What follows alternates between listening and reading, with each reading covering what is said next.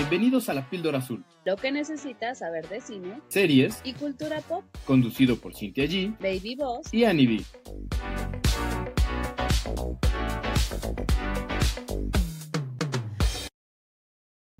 Bienvenidos a otro episodio de La Píldora Azul. Yo soy Cintia Chi. Están conmigo Annie Baby Boss. ¿Cómo están? ¿Cómo están? ¿Cómo los trata este primer mes del 2024? Ahora sí, regresamos a su programa y transmisión habi- habitual de La Píldora Azul con reseñas y recomendaciones de cine y televisión. ¿Cómo estás, Annie?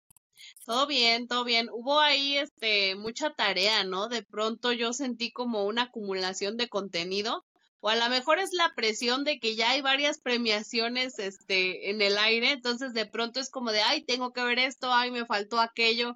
Yo traigo ahí como presión, presión de que necesito ver más cosas, me estoy quedando fuera de tales conversaciones porque no sé de qué hablan. Entonces, vamos a ver, vamos a ver qué tal nos va en estos días.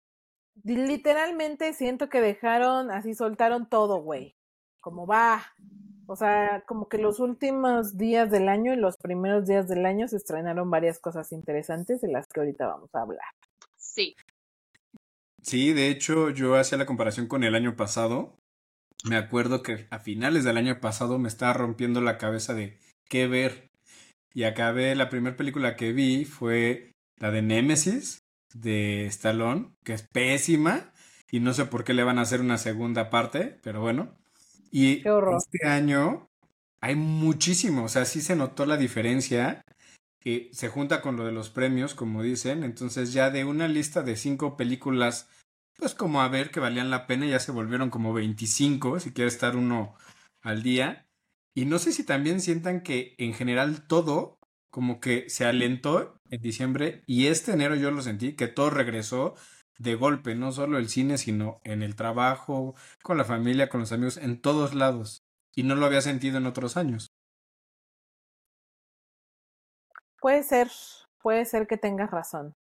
Pero justamente como hay un chorro de contenido que cubrir, nos vamos a ir con el primero para darle velocidad a esto y que no, no sea.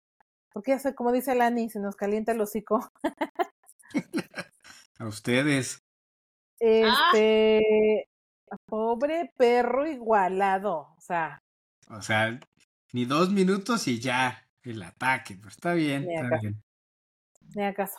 Pero bueno, la prime- el primer contenido por el que yo quería empezar es uno que estos últimos días estuvo sonando un chorro en redes sociales y no es nada más nada menos que La Sociedad de la Nieve, esta película que se estrenó en Netflix el 4 de enero, si Mm. mal no recuerdo, y es de esas películas que Netflix no le hizo nada de publicidad, así llegó como solita, casi que te enteraste porque pues vas ahí scrolleando en el Netflix y ah, mira esa cosa que está ahí. Eh, yo justo la vi en las vacaciones, en las vacaciones que en los días que tomé como entre el 24 y, y Reyes, y me gustó un montón, la vi con mi mamá eh, y me gustó muchísimo. Em, brevemente les cuento la, la sinopsis. Es, está basada en, o está mm, retratando hechos reales de este avión, este, ah, pues que se estrelló un avión, que es una noticia de hace, que, que ¿en qué año fue? ¿En el 70? ¿En los 70s? Sí, creo que en el 73. Exacto, eh, es un avión de mm, Uruguay que se estrella con cuarenta y tantos pasajeros en los Andes, que yo, fíjate, bien ignorante, les voy a tener que confesar que pensé que los Andes eran en Europa. Esos son los Alpes. Yo juraba, o sea, bien No. ignorante, una disculpita por mi ignorancia geográfica, pero fue como de, ah, mira, están aquí cerca, no están tan lejos. Acá abajo. Y ¿Qué no entiendo, eh, o qué? sí, exacto, y entiendo que es como la cordillera de montañas más grande de todo el mundo, ¿no? La más vasta. La más larga. Y de La hecho es la que divide a Chile del demás continente, que cruza con Argentina principalmente. Ok. Bueno, pues justamente este, este avión uruguayo con cuarenta y tantos pasajeros se estrella en los Andes y bueno, por eso no, por, justamente porque es la cordillera más grande, no los encuentran, porque además es época como de invierno, está todo nevado. No sé si siempre es ahí nevado, me imagino que sí. No, este... ya por el cambio climático ya casi no hay nieve. Fíjate. Ahora resulta. Y eh, les es muy difícil encontrarlos, cesan la búsqueda. Eh, todo esto pasó, ¿eh? Se los juro. Eh, y, pues, tiempo después, creo que exactamente 90 días después, si mal no recuerdo, eh, los encuentran, encuentran a un par de encuentran a un par de ellos que bajaron de la montaña a pedir ayuda y pues con eso pudieron rescatar al resto. Ellos los guiaron para ir a rescatar al resto y pues fue como muy sonado el caso, uno, porque pasaron muchos días ahí sobreviviendo. Dos, porque eh, fue como muy polémico esta onda de que tuvieron que comerse a los muertos para poder sobrevivir, porque tantos días sin comida, sin alimento, pues, pues es muerte segura. Y estos muchachos jóvenes, la mayoría jóvenes, porque eran, había, iban, iban los integrantes de un equipo de rugby, ¿sí? De rugby. Sí. Entonces la mayoría eran 20 años, 21, 22, una cosa así, súper jóvenes. Eh, y pues se aferraron a la vida y quisieron sobrevivir y dijeron, pues a toda costa yo voy a salir de esta montaña y pues si tengo que comerme al muertito, pues lo voy a hacer. Lo voy a eh. hacer y lo, y lo, y, y pues así fue como sobrevivieron. Y me gusta mucho esto de la Sociedad de la Nieve, el título me encantó, de hecho está inspirado en el libro del mismo nombre que escribió uno de los compañeros de escuela de uno de, los sobrevivientes. Eh, no iba en el avión, pero uno de sus compañeros de escuela escribió el libro. Obviamente los entrevistó y entiendo que fue incluso al lugar de, de donde se estrelló el avión y, y, fue, es como muy, como que el libro está muy apegado a los hechos reales y por lo tanto eventualmente también las eh, la, esta adaptación dicen que es lo más, más, más apegado a la realidad, porque si se acordarán, ah, tenemos una adaptación estadounidense de hace algunos años.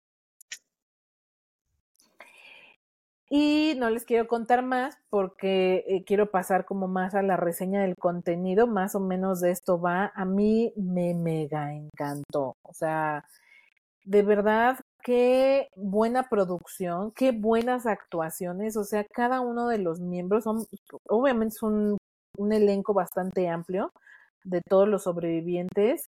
El diseño de producción, eh, entiendo que cuidaron mucho los detalles y que muchas de las tomas están inspiradas en las fotografías de, lugar y que se viera, o ah, se veía ese pico, ah, bueno, entonces ese pico, ¿no? Y como entiendo también que eh, los, los los actores se prepararon un chorro, bajaron un buen de peso, eh, todo estuvo como muy bien cuidado, muy bien actuado.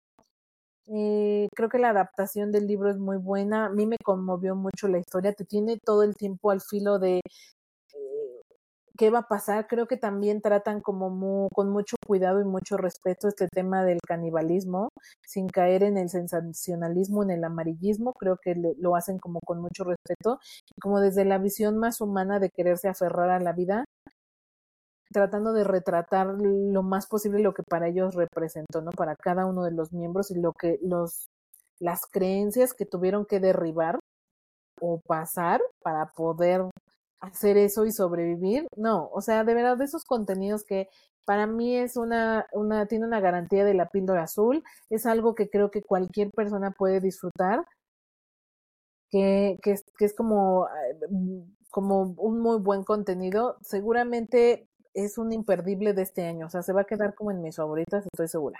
Ahora sí ya, hable mucho.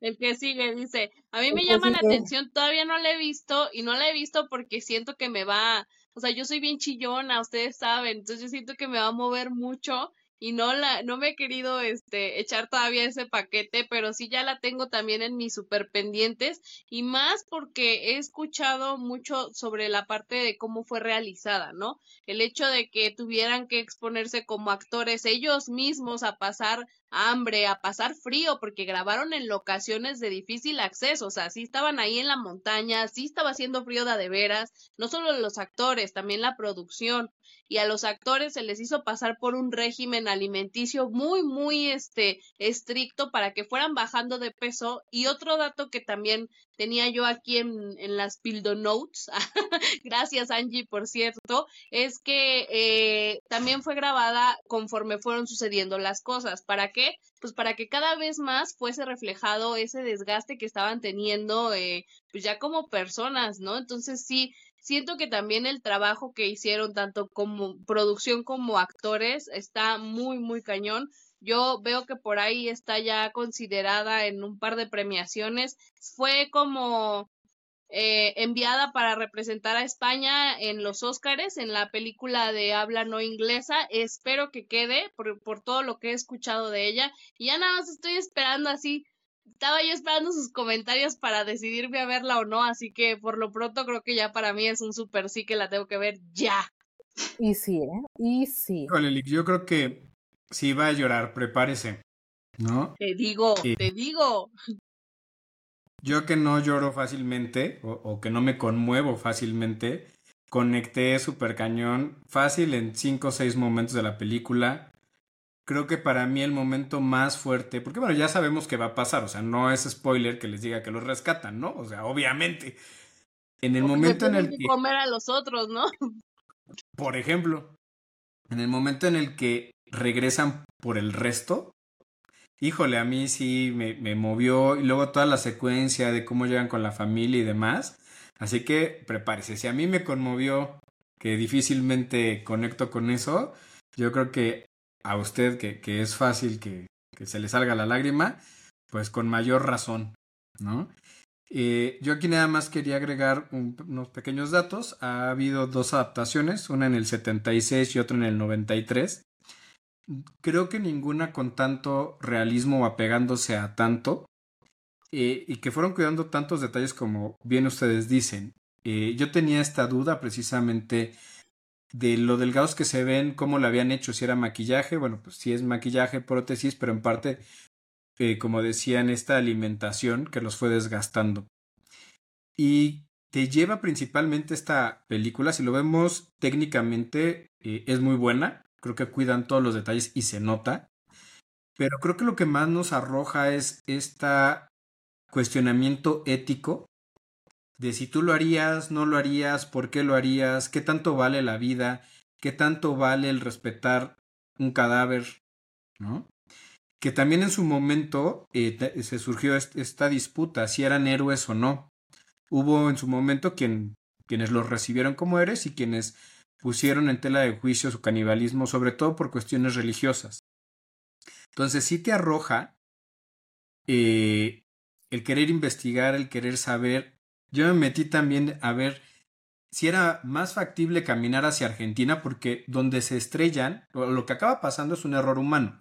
Se equivoca el piloto, y tenían que dar una vuelta en U, por así decirlo, suben hacia el norte, dan vuelta en U, bajan hacia el sur y ya aterrizan en, en Chile. Se equivoca, da vuelta a la izquierda y por eso es que chocan, no les da la altitud, eh, no les da la potencia el avión y chocan. Entonces, si era más factible caminar hacia Argentina o hacia Chile. Y resulta, irónicamente, si hubieran caminado cinco días hacia Argentina, hubieran encontrado un hotel que no estaba en ese momento abierto, pero que tenía mejores recursos, había comida y se podían eh, poder refugiar mejor, pero no lo sabían. Entonces caminan primero eh, un día, creo que hasta tres hacia Argentina, no encuentran mucho y luego se van hacia Chile y se avientan una caminata de 10 días. Y te transmiten esa desesperación de que solo ven montañas y montañas y montañas. Y hay un speech que se avienta uno que me encanta, que creo que refleja la gente que tiene esta visión positiva, que dice, hay que seguir, en algún momento se van a acabar, no son infinitas. Los demás que estaban ya dándose, pues aquí nos vamos a morir, en algún momento se van a acabar y es el que llega, llegan dos, a Chile precisamente. Y entonces por todos lados te va moviendo. Creo que conectas muchísimo y como dicen es un imperdible. Lamentablemente hasta el día de hoy no ha ganado algún premio. Pero bueno, de que ha estado nominada, pues ahí está. Y se la súper, súper recomendamos. No conozco a alguien que no la haya visto, que acabe con la lágrima y diga que es una muy buena película. O que ¿Y qué no hace- guste, ¿no? Que diga, ay, no, no me gustó, pues no. No, Difí- difícilmente. Fíjate, tiene, tiene de verdad, ay, podríamos hacer un programa solo de esta película porque en verdad da como para mucho, pero quizás cerraría con este mensaje, o sea, esto de la sociedad de la nieve y por eso me detenía en el nombre, porque me gusta mucho, porque sí, finalmente es una hermandad, una sociedad, una hermandad entre puros hombres, además porque terminan siendo puros hombres. Y, y, y, y como que todos entendieron a su po- corta edad, porque eran muy jóvenes y muy inexpertos, pero todos entendieron que lo, la prioridad era la supervivencia del grupo. Esa era la prioridad. Y se establecieron roles y se cuidaban mucho, un chorro y hay muchos detalles. No sé si te acuerdas, David, que hay escenas en donde unos están frotando los pies a otros por el perro frío, se cuidan, a los enfermos nunca los dejaron solos, siempre los estuvieron atendiendo hasta el último momento, hasta el último aliento. Y justamente el protagonista, porque eh, esta adaptación decide que, que el, hi- el hilo rector sea uno de los sobrevivientes y como que está narrando la historia, y que él dice, eh, deja escrito una, una hojita eh, que, que es real, esa, esa frase la deja en donde dice que no hay amor más grande que el amor a un amigo. Sí, que, está- ¿Eh? que, que se interpreta como darle la vida a un amigo, ¿no? Y tiene una un razón en la película sí, sí. que, híjole, eh, decías, inicialmente se van 42 y regresan 15. O sea, tenemos por más o menos 30 personas, veintitantas personas que perecen. Entonces sí es una gran tragedia y vivirlo ahí sabiendo que difícilmente van a rescatar, que estás esperando tu muerte y además les van pasando varias peripecias. Dijo, sí, sí, sí está difícil. Eh, Sí Es que es una, eh, eh, sí, es una historia de toda, a todo en contra. Toda la adversidad que puedas tener está ahí, pero es esas ganas de sobrevivir, el, el instinto de supervivencia dicen que es muy fuerte, lo exploran en Interstellar. Ujú. Ahí hay, hay varias películas que lo exploran, también esta de 127 horas, 27, 24, no sé, el güey que se corta el brazo. Dicen que el instinto de supervivencia es súper, súper fuerte. Y en este caso te digo, es como por un lado explorar lo que pasa detrás de tu cabeza por este instinto de supervivencia, pero te digo como en grupo, el cuidarse, la hermandad, ¿no? O sea, e- es una película súper humana, súper linda, de verdad eh, conmovedora, 10 de 10, 100% recomendable.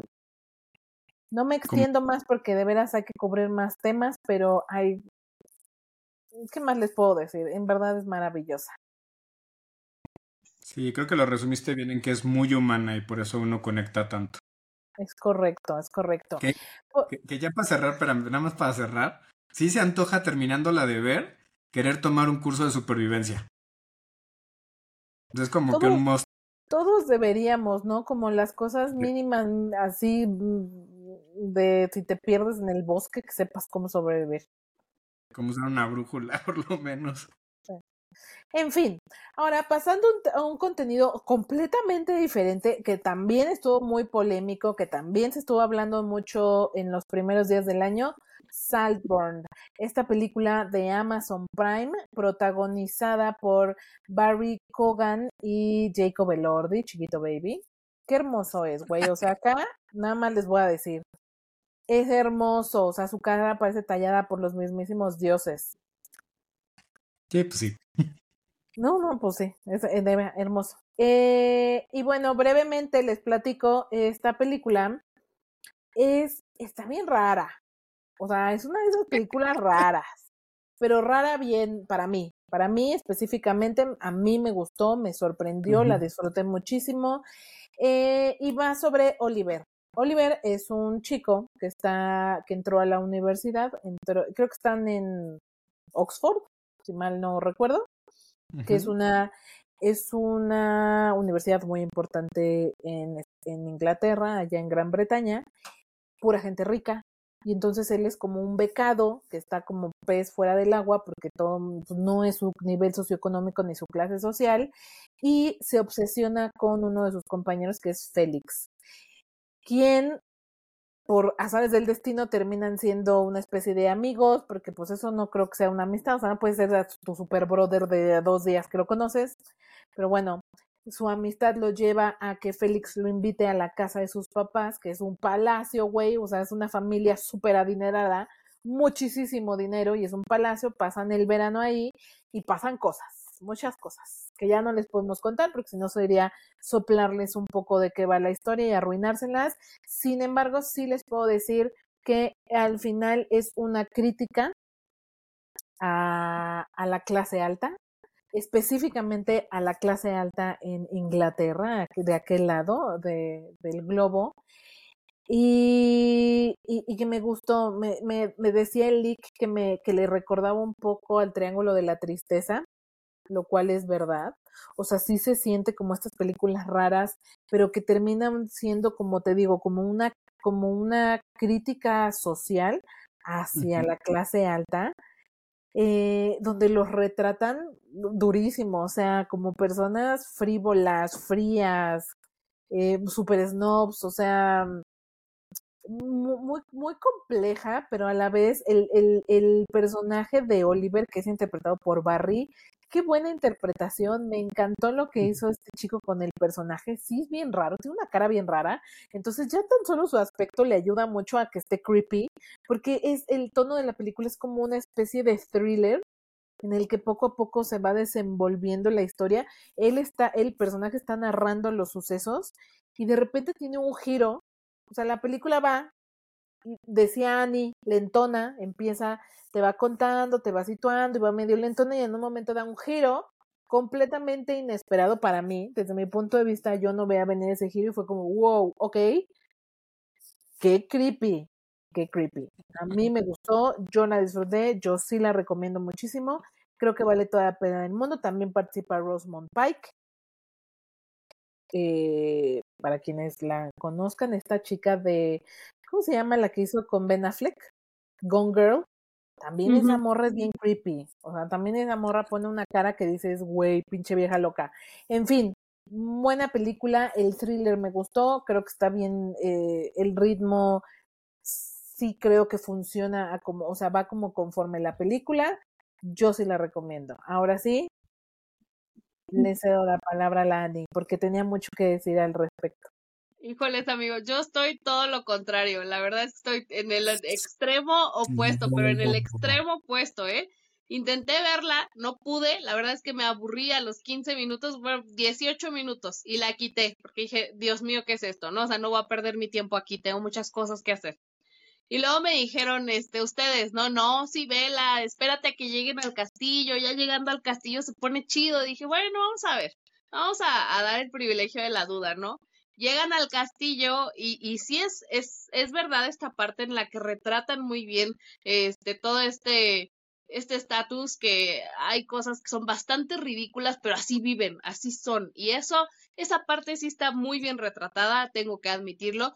Pero en, a mí lo que no me hizo conectar es que hay cosas que de verdad a mí me parecen grotescas, o sea, no feas, grotescas. De verdad, hubo un par de escenas que me dieron un asco impresionante que yo dije, no es posible que, que Cintia haya criticado tanto la película esta de Hijos de Perra que intencionalmente se sabía que era asquerosa, o sea, porque eso era lo que ellos estaban vendiendo, estaban vendiendo un producto burdo y ya lo sabías. Y luego dije, ¿cómo, cómo está viendo esto? Y, si le gusta, pero ¿por qué no, no me hace clic el audio con el video? Es que no, no puedo, de verdad a mí esas escenas me, me resultaron demasiado, ay, no sé, incómodo de ver.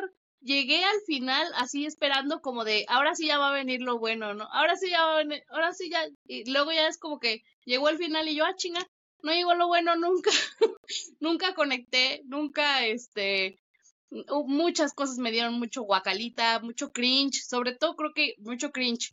Lo que sí les voy a conceder es que es una película que te va a mover innegablemente. Algo te va a provocar y a mí eso me gusta en un producto, entonces esa parte la concedo, pero para mí yo no la volvería a ver ni la recomendaría salvo Oye, que pero- sepa que te gusta un contenido o que eres de una mente abierta como para aceptar algo distinto. De lo contrario, yo creo que si, si somos Sí, más sí, este totalmente. limitados, no lo recomiendo, la verdad. Es todo lo que Sí, tenía que decir. Sí siento que tienes que ser con, tienes que tener la mente muy abierta para las cosas creepy que pasan, porque eh, cabe aclarar que a esto que te refieres, creo, tiene que ver un poco con la parte erótica de la película, porque tiene bastante, bastante erotismo, llevado a al extremo de, de ¿cómo, cómo se- de, de filias, inclusive puede ser, ¿no? Sí. Porque sí rayen las fijaciones y en ciertas filias. Y si tú no tienes estómago para esas cosas, pues no. Ahora, nada más respondiéndote rápidamente para que ya Elick nos dé su opinión. No es igual, hija. O sea, no es lo mismo ver caca y pipí. O sea, no es lo mismo estar viendo ahí caca y pipí que cosas eró- eróticas raras. O sea, no, no sí, sí. En, e- en el sentido de raro, de raro asqueroso, sí, porque también me incomodó. O sea, sí hubo un par de momentos que estaba yo así como, ya como la de, Ni al caso, güey. ¿qué pedo con este? Te digo que Barry, el actor, lo hace muy bien. O sea, hay, sí tiene cara super creepy y los momentos más, más densos son con él.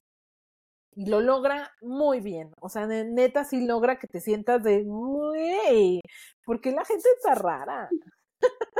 Es que él es raro. Ya ves que por ahí traía polémicas. Él, él es así. O sea, sí pienso que también no había otra persona para ese papel. Yo sí creo que él era.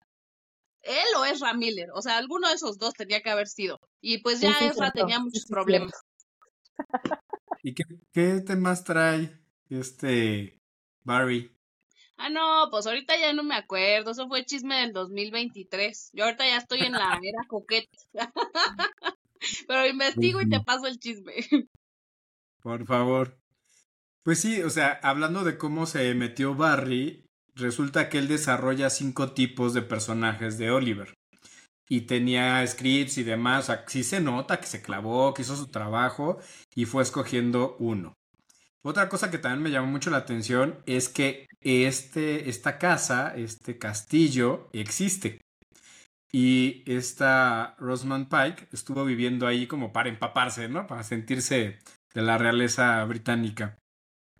Y pues, ¿qué les puedo decir? Para mí, esta película son de las películas que me gustan, de las películas raras, de las que te mueven, de las que tocan precisamente eh, los recovecos y las esquinas del ser humano, ¿no? O sea, que hablen de las filias, que las muestren, esas filias raras, porque no son filias comunes, o sea, no es como, Sí, no. ay, me gusta la lencería, ay, me gusta ver porno, ah, eh, pues ok, es como muy normal, ¿no? Pero las que sacan ahí o estas de las personas que tienen eh, eh, orgasmos con estatuas, cosas así raras, me gusta porque tocan humanos, tocan cosas humanas que no estamos acostumbrados a ver. Eso es verdad. Entonces, a mí me sacó de onda, o sea, sí dije, ay, güey, órale, pero me emociona, o sea, me emociona verlo y decir, ah, qué padre que lleven a ese punto al personaje. Y lo que más me gustó, a- raro, a mí no me importó que fuera lenta, porque creo que también el ritmo es un personaje más de, de la película, porque sí juega eh, una... juega dentro de esta historia. Ya lo hemos dicho, el drama tiene que ver con el ritmo. Yo tenía una imagen diferente de Oliver. Y en algún punto hasta dices, pobre pendejo, ¿no? O sea, yo pensé que iba a ser la clásica historia que eh, el galán con dinero lo saca adelante, lo apoya y se vuelve un éxito. Luego dices, bueno, pues es un pendejo, es un nerd pendejo que le ven su suerte. Y al final dices, hijo de la chingada, no mames. No, que además- sí, o sea, te digo que el giro ah, co- para mí completamente inesperado, sí fue como de ca, ca, ca, ca. Sí. Sí, y, y yo estaba acostumbrado a ver, porque eh, ese tipo de historia pues, ya la hemos visto, pero est- estaba acostumbrado a ver en mujeres, no en hombres. Y entonces que juegue tanto con la sexualidad, aparte que me gusta el tema, me gusta porque es su arma, eh, es su manera de control, de chantaje, que mucha gente lo usa. Entonces, no sé, me encantó porque refleja nuestra sociedad a un punto no llevado al extremo, pero sí va tocando aristas que no estamos acostumbrados a ver. Yo la super recomendé y también no encontré a alguien hasta ahorita que se lo haya recomendado que me haya dicho qué porquería. Sí me dijo, me han dicho, empezó lenta, empezó aburridona, pero después cambió y sí como que guácala, está rara, pero qué chido, sí me gustó mucho. Entonces también creo que es de estas imperdibles, al menos para mí. Yo sí la volvería a ver y me encantaría ver la reacción de la gente cuando la vea. Imagínate al licenciado ahí en las ventanas de la gente, güey, así. Bien, este, como el de Yu, güey. Es que sí la personalidad de Yu, con su gorrita así. Ajá. Ya, ok, estás en esta escena, te sobresaltaste, te gusta. Anotación, anotación número 3. En el minuto 19. qué horror. sin qué limpiar horror. los labios. Sí, sí, o sea, finalmente hasta te deja dudas si el güey era gay o no era gay, si lo que sentía era, pues, no pues, no sé, o sea, sí te deja como de raya entre el sí, no, es que- claro, no es claro, puede ser Hasta- como demasiada fijación y no tanto un amor de, de, de pareja, pues, ¿no? O De sexual. hecho, a- así empieza la película. Él mismo se cuestiona, lo- lo cu- o dice que lo cuestionan, si era amor por él o amor por qué, ¿no? Y, y cómo se va usando todas las herramientas que tiene para lograr su objetivo y al final dices, hijo de la fregada, ¿no? Sí, también nos puede dar para analizar mucho, ¿eh? Ese Sí, personaje también está... se podría tener aquí un, un, un programa de media hora hablando de esto, porque hay mucha psicología detrás del personaje, de los personajes en, que, en general. A mí una escena que dije, ¿cómo? o sea, ¿cómo? Es cuando está toda la familia reunida después de un, e- de uno, de un evento y que están como raros, güey, o sea, todos están súper raros, actuando de una manera muy extraña. Y dices, es que ¿cómo es posible, no? En fin, creo que es una película que cumple el objetivo de incomodar. O sea, sí te incomoda y sí te provoca cosas. Te guste, no te guste. Al final la recomiendes, no la recomiendes, de que, como decía Annie, de que te provoca, te provoca, y creo que en ese sentido cumple, cumple su objetivo como producto de entretenimiento. E- Es una película que vale la pena ver si quieres tener con, de qué platicar con alguien. Es, es verdad, es verdad. Y incluso hasta, bueno, no sé, o sea, se presta muchas cosas. Lu- Luego lo, luego lo elaboramos. Sí, cuando podamos ya hablar este con, con este con spoilers, porque Con hay cosas que requieren detalle que ya no les podemos dar, entonces ya que ya que podamos elaborar, hablaremos más de esto. Es correcto. Ahora, una película que sería nuestra siguiente reseña que cero me provocó cosas, o sea, cero, in- incluso me dormí, me dormí literalmente, fue Godzilla Minus One. O sea, esta película que yo esperaba mucho porque todo el mundo decía, ¡ay, está maravillosa! Es la mejor de Godzilla que han hecho en la vida, y no, una cosa increíble. Cero.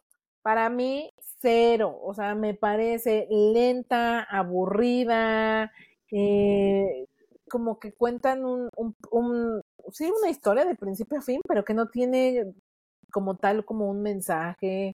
Yo siento que no conecté con ningún personaje. No lo sé. A mí no me gustó. O sea, no digo, ay, es una porquería. Guácala, qué asco. Pero no la volveré a ver y no la recomiendo. O sea, no.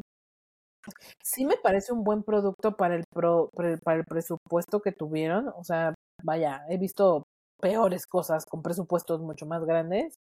Entonces, en Ajá. ese sentido, sí creo que supieron aprovechar muy, muy bien el presupuesto que tenían.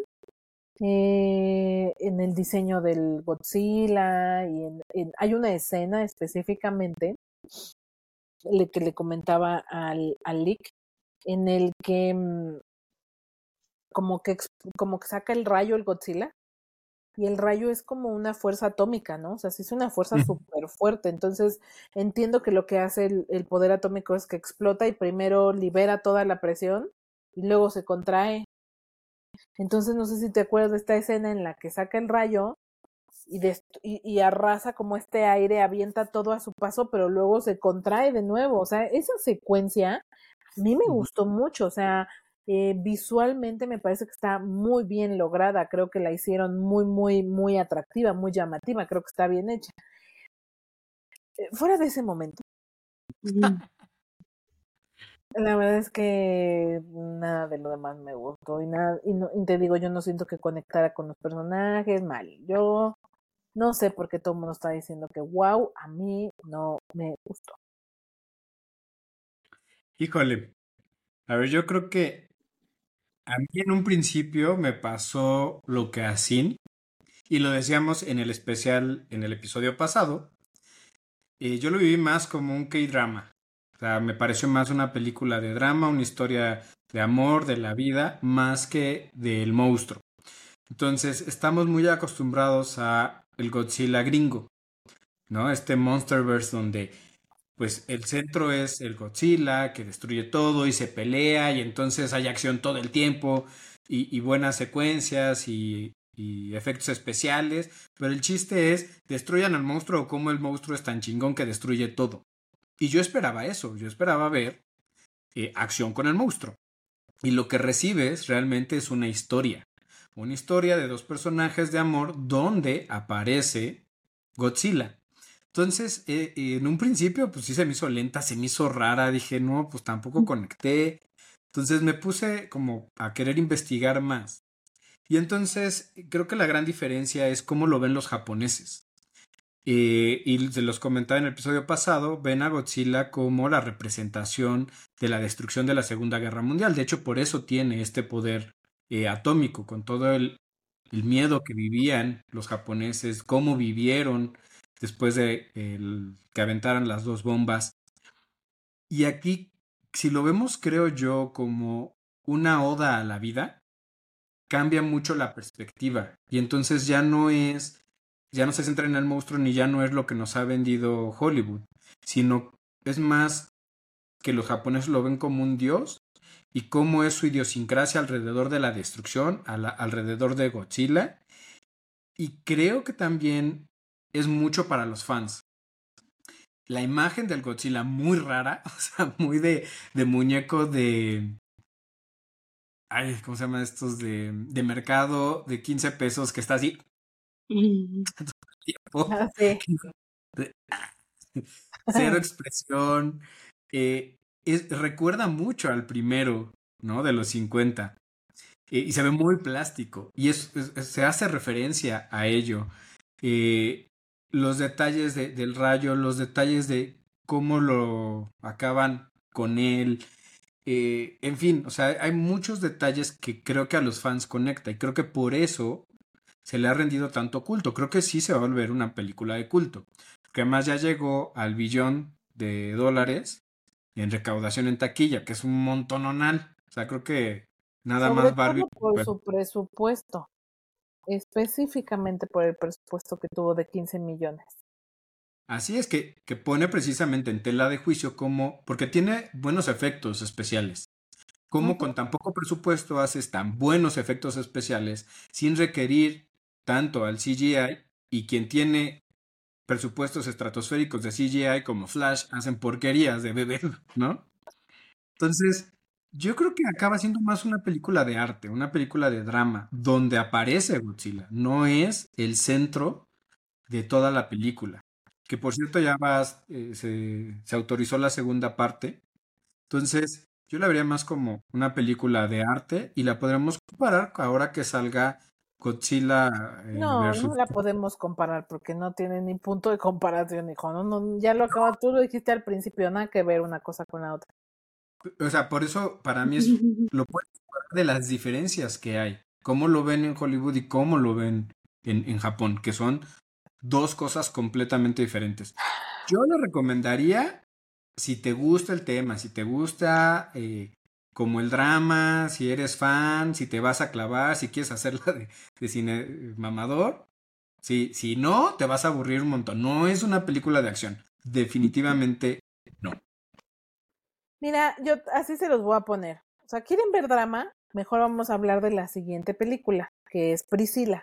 Esa sí es, esa sí tiene, o sea, si tienes pensado en tu mente que quieres ir a ver drama, pues yo pensaría que te haría más sentido ir a ver Priscila, la nueva película de Sofía Coppola, que por supuesto habla sobre la vida de Priscilla Presley y que está inspirada en el libro de Elvis and Me que escribió Priscilla Presley. Y entiendo que ella estuvo bastante involucrada en la producción de esta película junto a Sofía Coppola. Es protagonizada por Kaylee Spaney, Spaney, no sé cómo se pronuncie, que interpreta a Priscila, que por cierto lo hace muy, muy, muy bien. A mí a ella sí me gustó.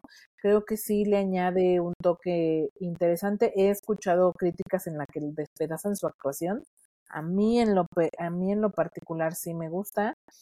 Y a la acompaña Jacob Elordi otra vez. Este bebé empezó muy activo el año eh, interpretando a Elvis y a mí justo no me gustó la interpretación de él. Yo siento que a él sí en específico el papel de Elvis le quedó muy corto, muy, muy, muy corto. Ahora, ya entrando más a la crítica de la película, eh, sí retratan un poco desde que lo conoce hasta que decide separarse de él. Prácticamente es eso.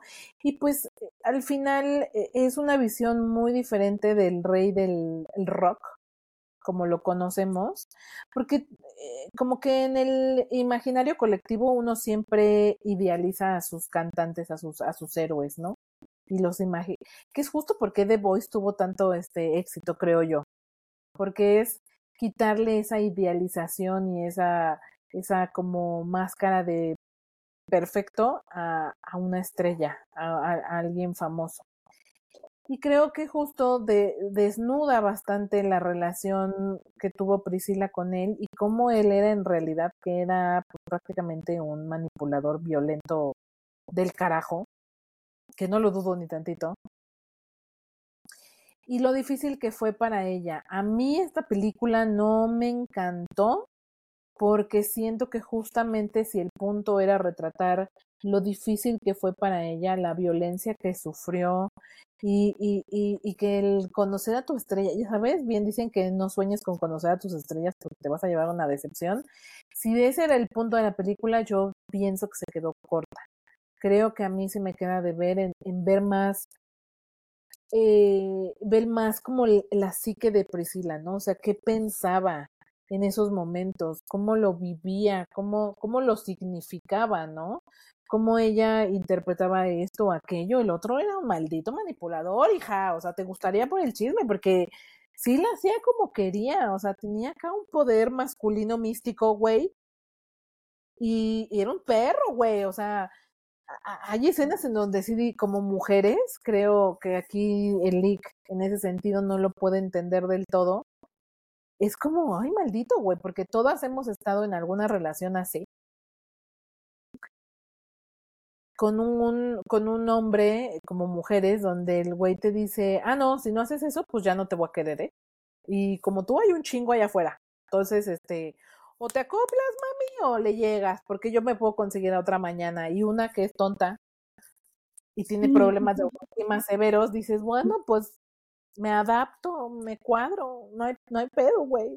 Y, y todas, todas, todas, muchas, no sé si todas, pero muchas que hemos pasado por ahí, creo que es fácil que te identifiques con este sentimiento de, por un lado, decir, pues sí, así es, justamente, o sea, te agarran en tu lado más vulnerable, que en este caso, pues no mames, se la agarró súper joven porque la niña la conoció de 14 años a la mocosa y justamente por eso se, se enroló con ella, ¿no? Porque para él fue como, ah, pues la puedo hacer como yo quiera y por eso le, por eso la eligió, porque fue como de, ah, esta chavita la voy a hacer yo como, como a mi gusto, ¿no?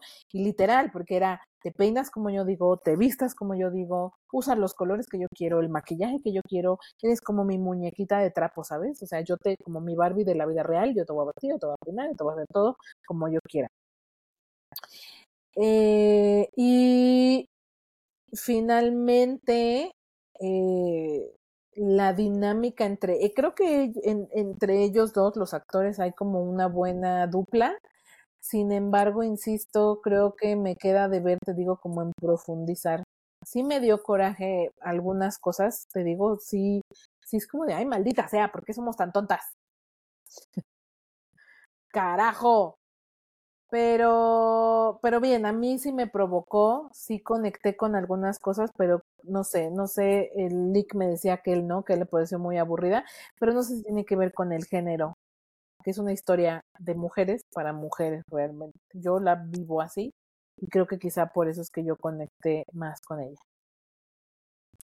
Eh, bueno, no, no dudo que el que por género cambie, porque si bien yo lo puedo ver con los ojos masculinos de, de donde está él, del machismo que se refleja, con una visión o procurando ser más objetiva o más consciente, porque sí hubo momentos en que dije, pinche perro, ¿no?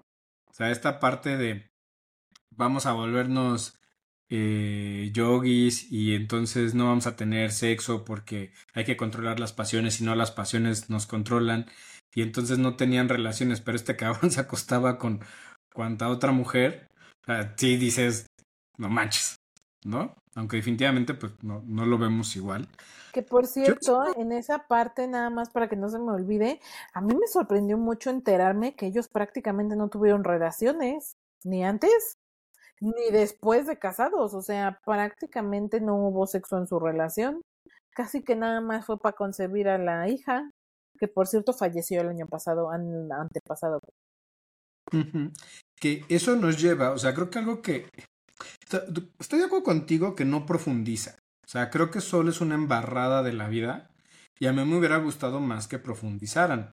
Como les decía en el episodio pasado, ya vimos a Elvis, la película, con Butler, ahora verla desde la visión de Priscila. Creo que hubiera estado muy padre, se hubieran compaginado muy bien. Pero aquí solo nos da como una embarradita para que tú vayas y busques. Entonces, sí te da para rascarle. Si quieres rascarle, la película te da. Y ahí se muestra, pues, esta visión machista de virginizar a la mujer, ¿no? Eh, se dice, porque no hay un registro donde él haya escrito, se dice que cuando le preguntaron por qué le había escogido a una mujer 10 años más chica, él respondió que porque se parecía a su mamá físicamente, eh, que tenía creo que un año de haber muerto cuando se conocen. Dice también que porque la mamá lo hubiera aceptado porque era una buena niña y la otra porque podía moldarla como él quería. Y entonces es esta idea machista de voy, me acuesto con otras mujeres, hago todas mis antojos, files y demás con otras mujeres, pero aquella mujer que escojo de madre de mis hijos o de pareja, la vuelvo virginal, no la toco y es una muñequita que pongo o una virgen que pongo en un escaparate donde nadie la va a tocar. Y eso se ve reflejado. Pero sí creo que uno lo tiene que leer entre líneas, no te lo dicen tal cual.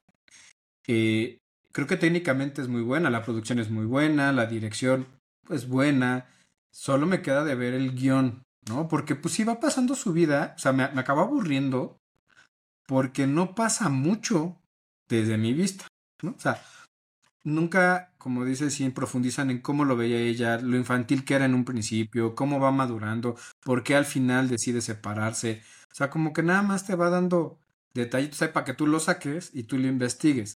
Cosa que algo que hemos dicho, si el guion no se explica por sí mismo y si tú tienes que estar buscando y tienes que andar sobreanalizando o tratándole de cuadrar, pues no es un buen guion, ¿no?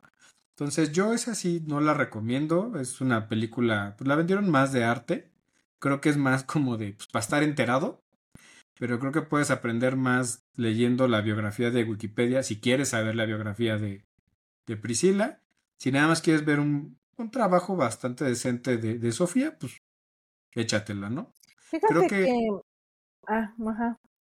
Pues creo que profundizan un poco más en la película de Elvis la relación de ellos. Aquí se supone que la idea era la visión de ella dentro de la relación y a mí me quedó a deber. No, siento que la otra profundice realmente. Lo retratan también, ah, ya lo retratan como un matrimonio muy feliz, por cierto cuando no se ve así. Y como contenido sobre el rey del rock, a mí me gustó mucho más la otra. Y eso que tampoco Elvis fue así como wow.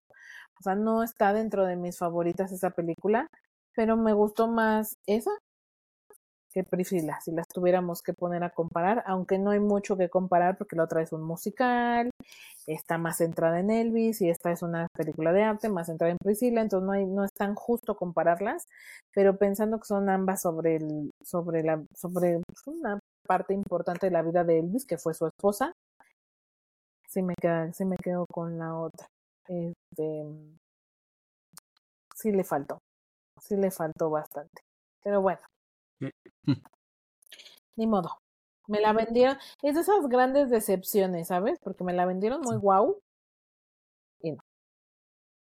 Sí, sí. Y no está nada guau. Pero bueno, ahora sí, vamos a cerrar el programa. Estas son las cuatro recomendaciones, reseñas para este, este episodio.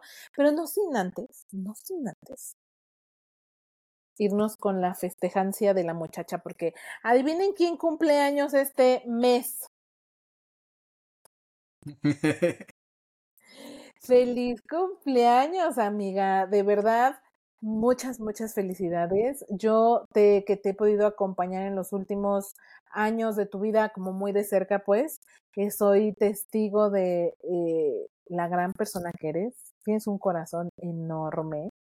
Eres una mamá increíble. Dante es muy afortunado de tenerte. Eh, yo lo veo en él, veo reflejado en él todo lo bueno que tienes y el buen trabajo que has hecho con ese niño. Y finalmente te diría, también he visto como lo mucho que has crecido como persona. Y me, me quedo como, ¿sabes? Tú, tú me generas a mí como el, yo quiero estar aquí para seguir viendo, a ver qué, como, como si fuera una película, güey, como una serie. Quiero seguir aquí viendo qué más le pasa a esta muchacha, porque porque me, porque me interesa, porque, porque se pone muy bueno, se pone muy bueno este asunto. Así es que te mando un beso, un abrazo. Eres hermosa en todos los sentidos de esa palabra. Gracias. Ay, voy a llorar. gracias. Pues muchas felicidades, Lick. Te mandamos un abrazo. En cuanto nos podamos ver, se lo doy. Y bueno, pues hace falta en la festejancia. Ya se van acercando las dos a mi edad. Ya va a empezar a resentir todo eso que me critican y quejan de mí. Súper no, güey, súper no. Lo cual me da mucho gusto, realmente. Pero muchas, muchas felicidades. La quiero mucho. Espero pues siga brillando y triunfando en todo lo que se proponga. Y pues aquí estamos para lo que necesite. Ah, muchas gracias a ambos. Muchas, muchas gracias. No, no quiero hablar tanto porque me voy a poner a chillar.